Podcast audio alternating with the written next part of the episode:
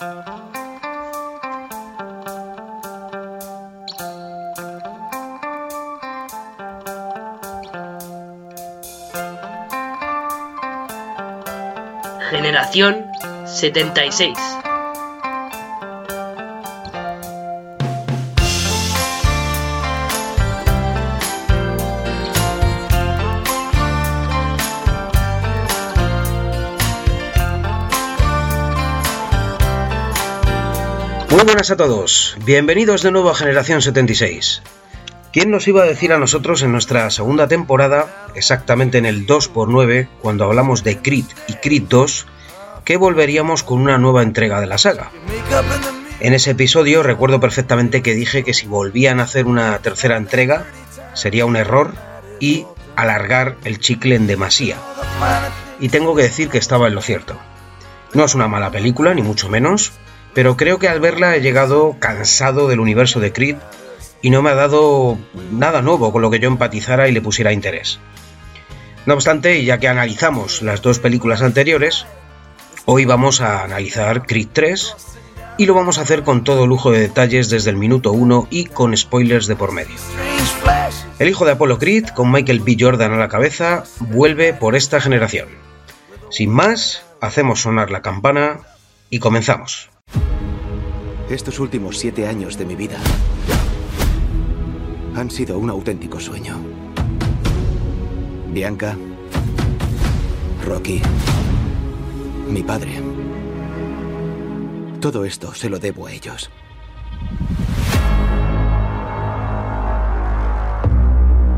Eh, tío, ¿puedo ayudarte?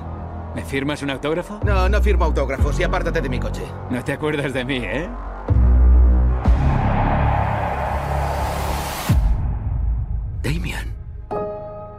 ¿Cuánto tiempo has estado en la cárcel? 18 años, bro. Me soltaron la semana pasada. Me alegro de que hayas salido. He pasado mucho tiempo encerrado, pero me he mantenido en forma. Tengo cuerda para rato. Pásate por el gym. Gracias. ¿Y qué pasó entre vosotros? ¿No te lo ha contado? Éramos como hermanos. Pero yo era mejor que él, aunque nunca tuve la oportunidad de demostrarlo. ¡Qué guay!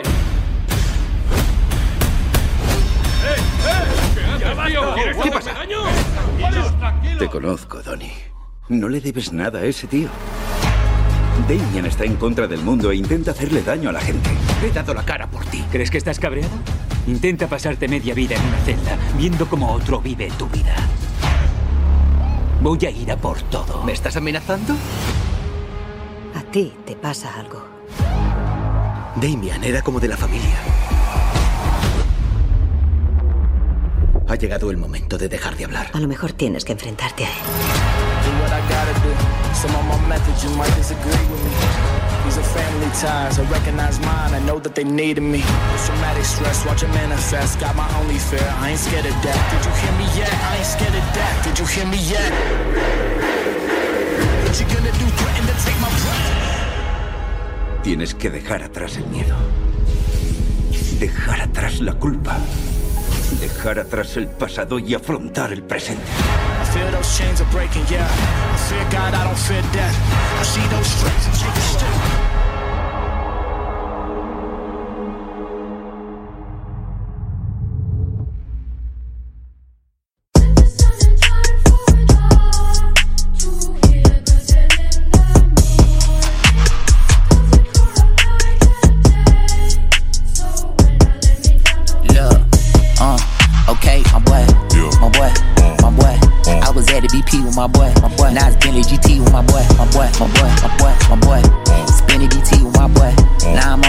Hace poco más de 7 años llegó Creed a los cines, trayéndonos un spin-off de Rocky en toda la regla. La primera entrega dejó un gran sabor de boca teniendo un gran origen del personaje y dándole un gran trasfondo. Creed 2, estrenada casi tres años después, funcionó muy bien también en taquilla y crítica, pero era más blockbuster teniendo una historia en la que el hijo de Iván Drago y el de Apollo Creed se enfrentaran entre ellos siendo más épica y menos profunda. La primera entrega la dirigió Ryan Coogler, un director casi novato por esas fechas en cuanto a dirigir largometrajes, y la segunda parte la dirigió Steven K. Paul Jr. En esta tercera entrega, a los mandos de la dirección tenemos al propio Michael B. Jordan, que se estrena como director, teniendo al lado como productores a Sylvester Stallone y a Ryan Coogler. Es decir, el elenco inicial de producción y dirección está aquí en esta Creed 3. Al score de la película tenemos a Joseph Shirley, un compositor que estaba en el equipo de Ludwig Göransson en las dos primeras películas. Y Shirley es un autor famoso por componer para series de nombres de, nombres bastante conocidos, como por ejemplo la serie del libro de Boa Fett. Y el compositor ha escrito los temas teniendo al lado en todo momento al propio Michael B. Jordan.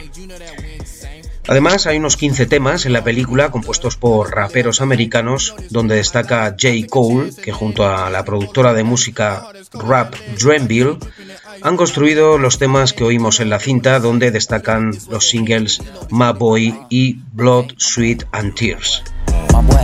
En el reparto, además de a Michael B. Jordan como Adonis Creed, tenemos a Jonathan Majors como Damien Anderson, tenemos de nuevo a Tessa Thompson como Bianca, la mujer de Adonis.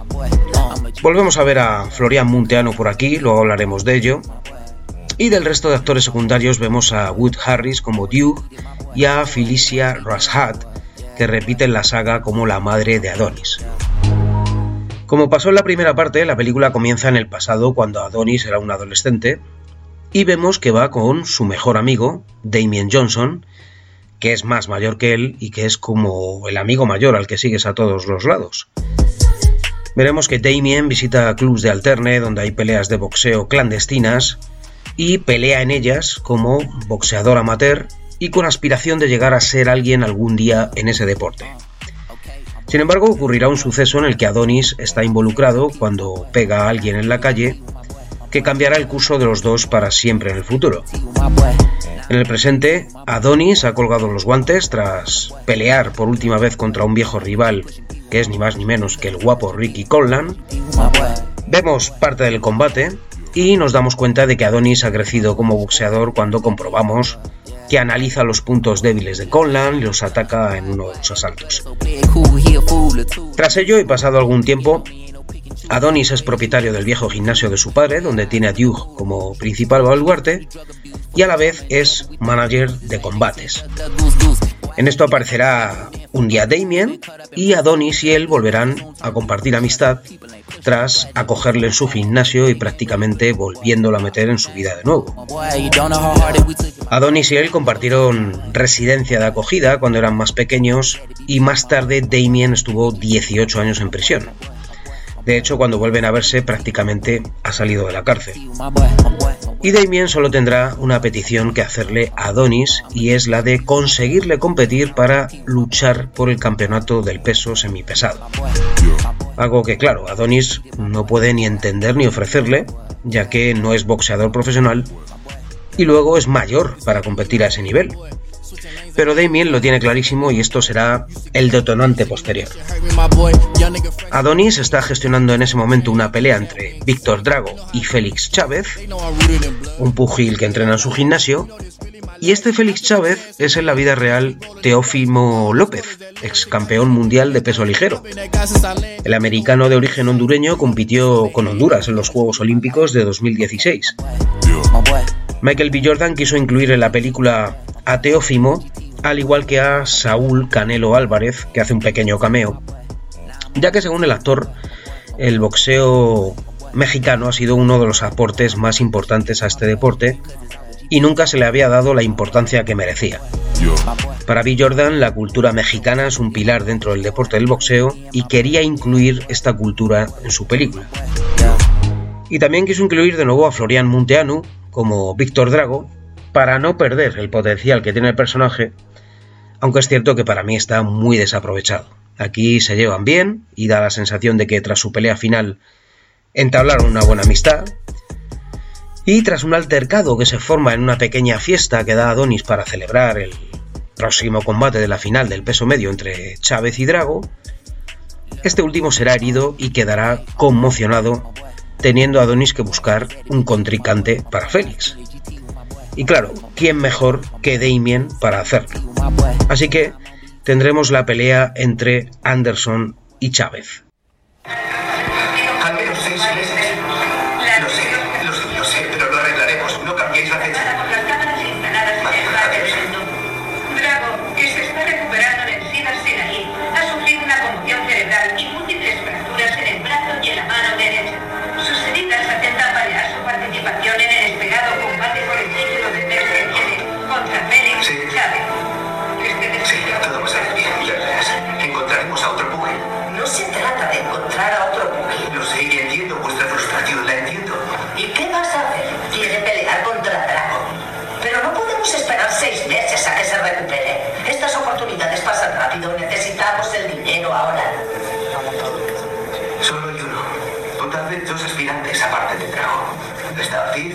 Y también es Morino, que se está recuperando de su último combate.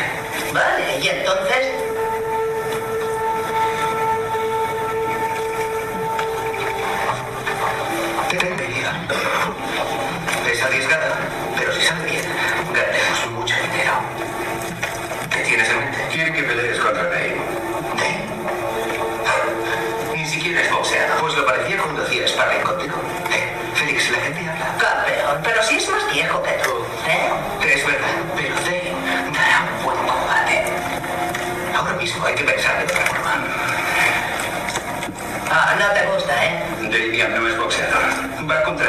Hacer daño a la gente. No, no me gusta. Creo que sería un circo. Se refiere a que será un espectáculo. ¿Vale? Hay que jugar con las cartas que tenemos. Pero la cuestión es si la gente acudirá al combate. Oh, claro que vendrá gente. Eso te lo garantizo. A todos les gusta la historia del no favorito. ¿Sabes cuánta gente acudió cuando Apolo le dio una oportunidad a Rocky? Aún hoy se sigue hablando de ese combate.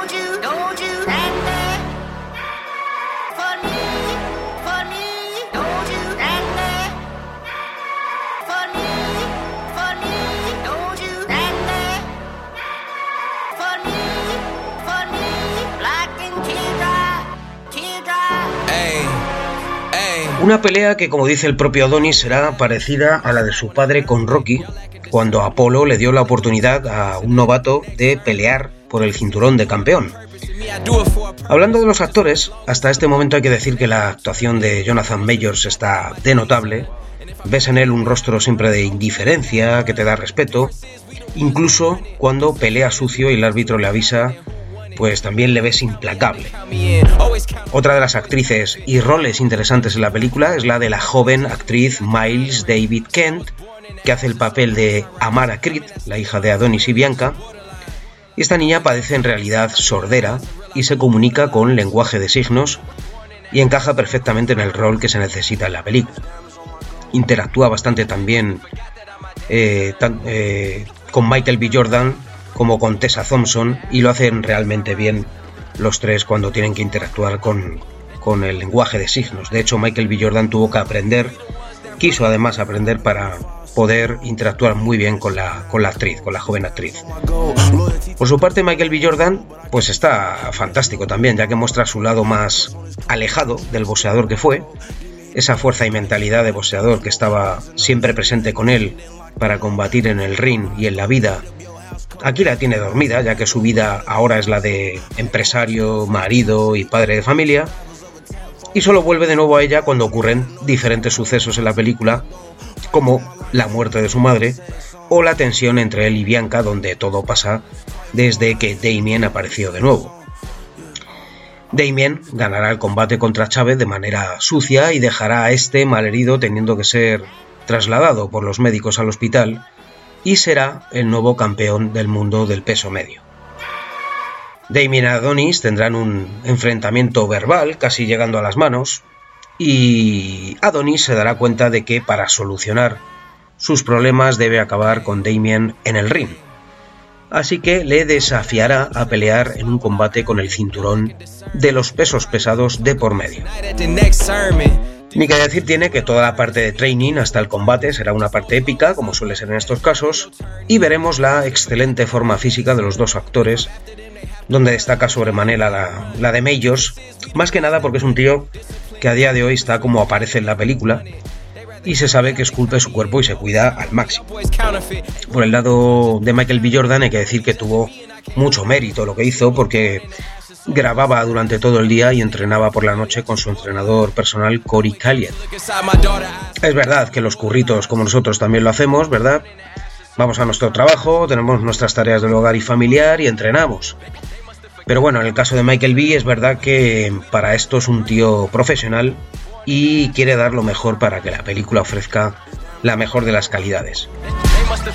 Sobre la historia de la película, lo que nos quiere contar es la relación de los dos amigos y su pasado en la infancia y cómo uno triunfó y el otro todo lo contrario. Es una trama donde el personaje de Adonis al final de la película tiene que reconocer que se equivocó por no haber apoyado a su amigo ni haberse acordado jamás de él. Damien, por defender a Adonis en una pelea y llevar una pistola en la mano, es detenido y encerrado por 18 años. Y tras su encierro en la cárcel, lo que hace la madre de Adonis es intentar que no vuelva a tener roce con Damien ni ninguna posibilidad de amistad con él. Por eso en este presente veremos que su madre, antes de que fallezca, le enseña a Adonis unas cartas de Damien cuando estaba en la cárcel, comprobando que su amigo sí se acordaba de él, incluso estando encerrado.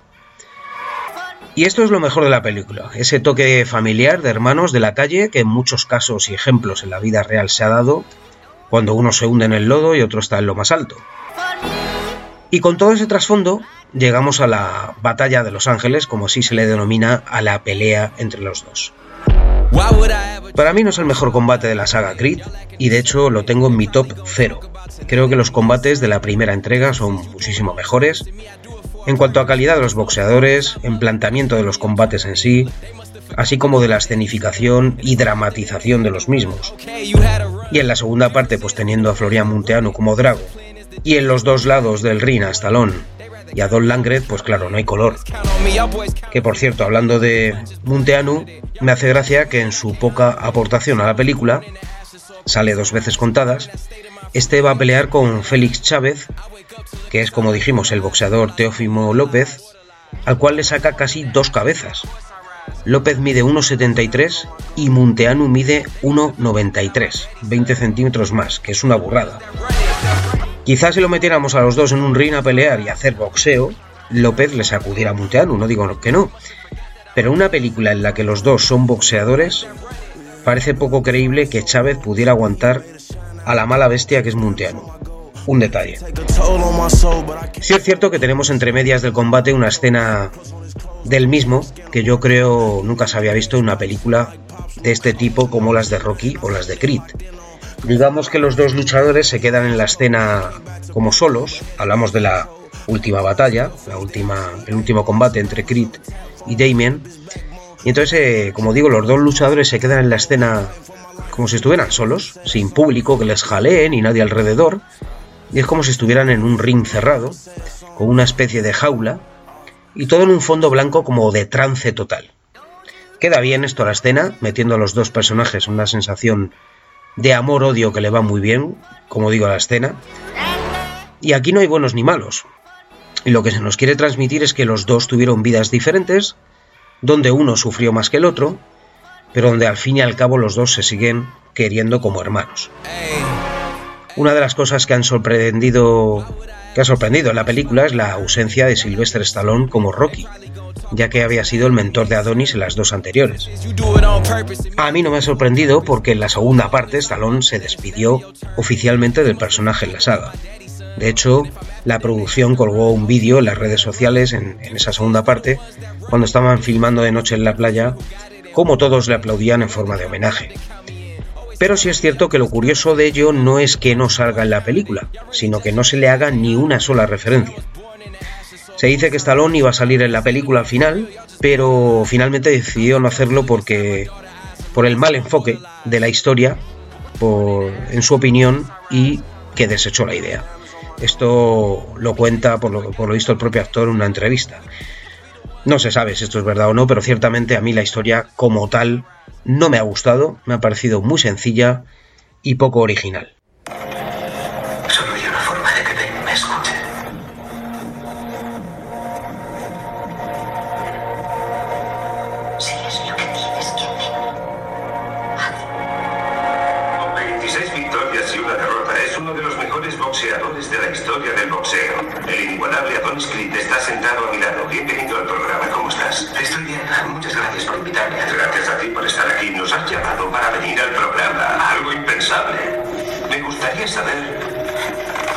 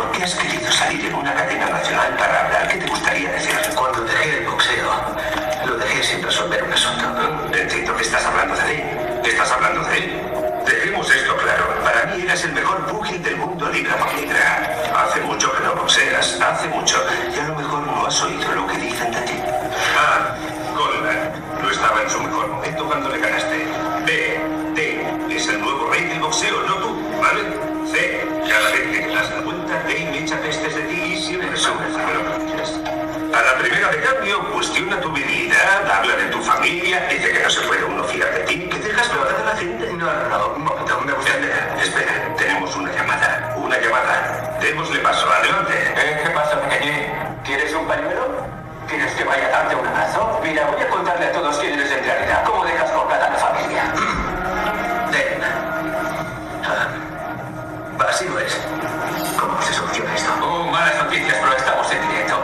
Así que así es como va a solucionarse. El pequeño Donnie no vale nada, es un cobarde. Es un cobarde, tío. Y un fraude. Lo sé yo y lo saben todos. ¡Eh! Apo Apolo Creed estaría vergonzado. Se te va la olla. Muy bien. Te reto a un combate por el título de los pesos pesados. ¿Tú y yo? Hecho.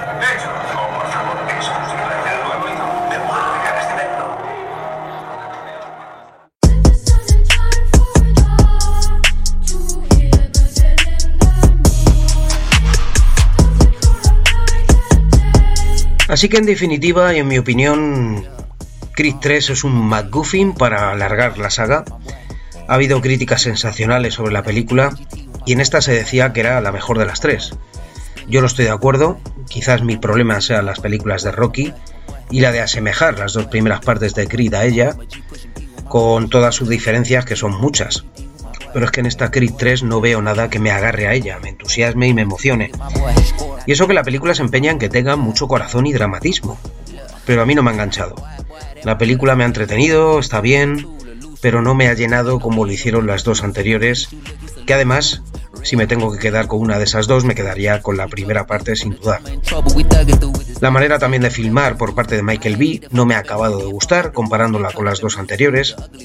Ya he hablado de la filmación de los combates en su globalidad, pero hablando también de las escenas en las que hay diálogos importantes, como entre Adonis y Bianca o Adonis y su madre, no les veo corazón y no me las creo.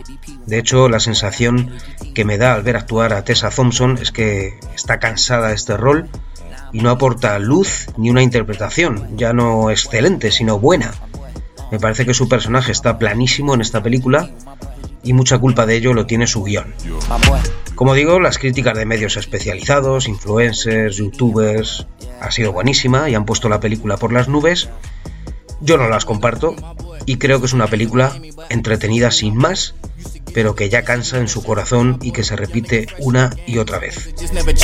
Visto lo visto, a lo mejor alargan más la saga, pero espero que no porque, vuelvo a repetir, en mi opinión el universo Creed está más que terminado.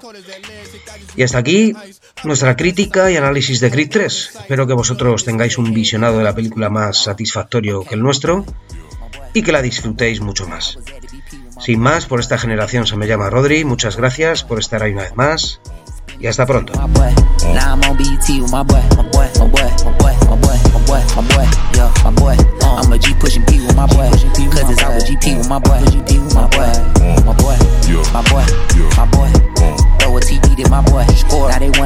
my boy, my boy.